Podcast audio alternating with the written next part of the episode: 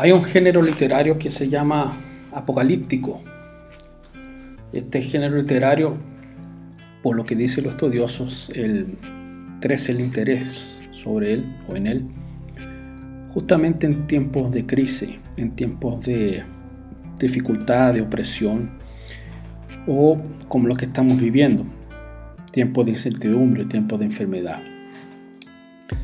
Y este género trata de, situaciones complejas que se están viviendo, sean políticas, sean opresiones de diversos índoles, diversas maneras, y una esperanza en algo que puede cambiar, en un redentor, en alguien que vaya a solucionar ese problema y vaya a redimir a aquel pueblo o aquel grupo de personas que está esperando, expectante, que intervenga, que ponga un final en todas estas cosas.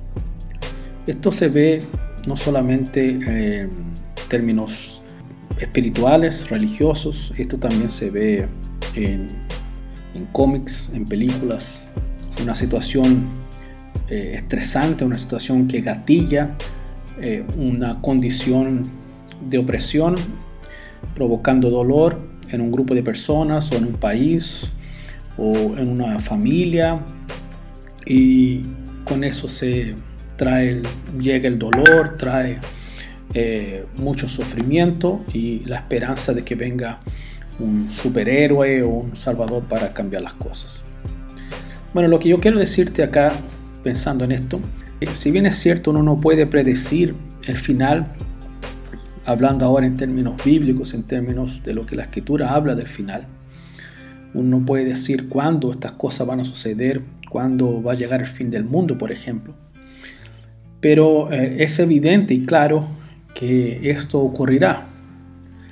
Eh, sería una tontera decir que estamos acercándonos al fin del mundo, porque eso es una certeza, ¿no?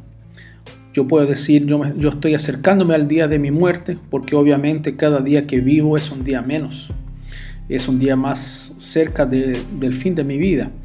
Entonces es natural que cada día que avancemos sea un día más que consumimos en este tiempo de, una cuenta regresiva, mejor diciendo, que estamos viviendo. Eso es natural, yo creo que tampoco es alarmar a las personas hablarlo.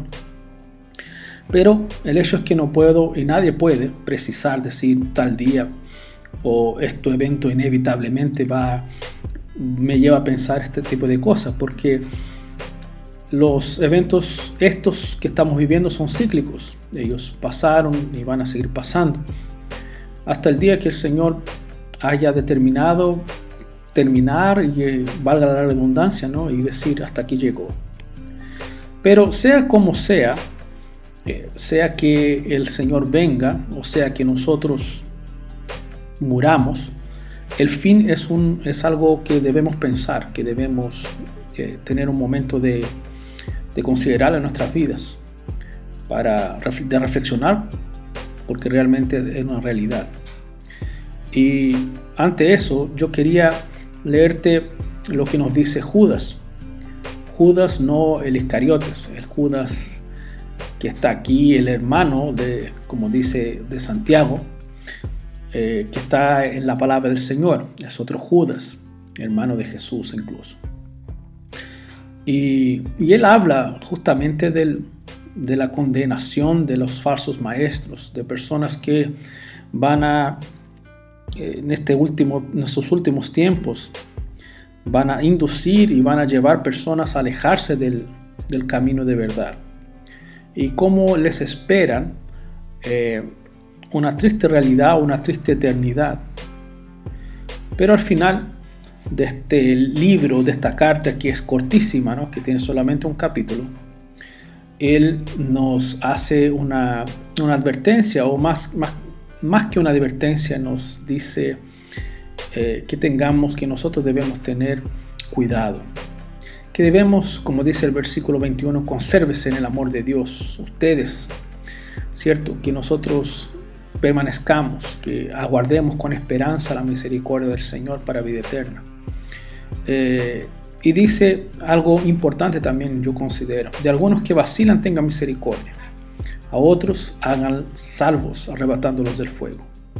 y a otros téngales misericordia.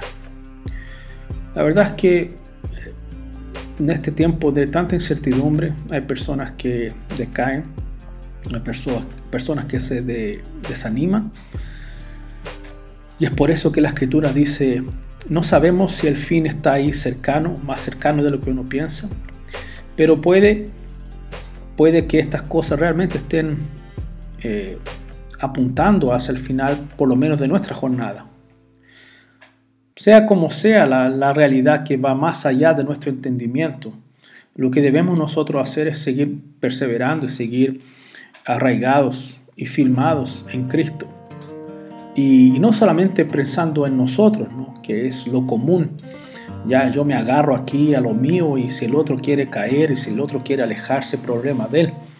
Sino que yo debo preocuparme y tener misericordia de los que están vacilando, de los que están eh, medio aturdidos, de los que incluso han caído.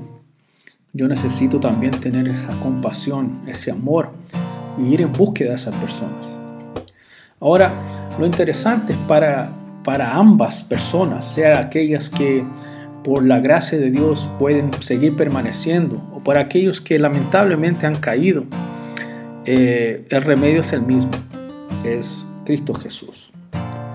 Porque finalmente, esta pequeña carta dice así en su final, y aquel que es poderoso para guardarlos sin caída y para presentarlos irreprensibles delante de su gloria con grande alegría.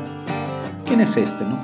Al único Dios nuestro Salvador, por medio de Jesucristo nuestro Señor, sea la gloria, la majestad, el dominio y la autoridad desde antes de todos los siglos, ahora y por todos los siglos. Amén. Es este Dios que a través de Cristo nos mantiene firmes. No hay otro remedio, no hay otra forma sea para aquellos que por gracia, como digo, han podido sostenerse, sean aquellos que han decaído y han sido arrebatados y restaurados. El único que puede mantenernos así irreprensibles es Dios. El único que puede salvarnos es Cristo. Entonces no dejes para pensar estas cosas mucho más tarde. Piénsalas ahora porque yo no puedo decirte va a durar tanto tiempo más, ni siquiera puedo decirte respecto a mi propia vida, pero es seguro que un día esto terminará, o para mí o para todos.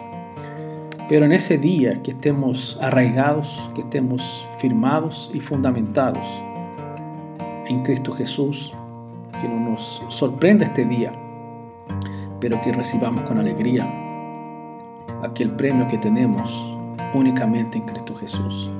Piénsalo ahora, no lo dejes para después. Anda Cristo, aún es tiempo. Un gran abrazo.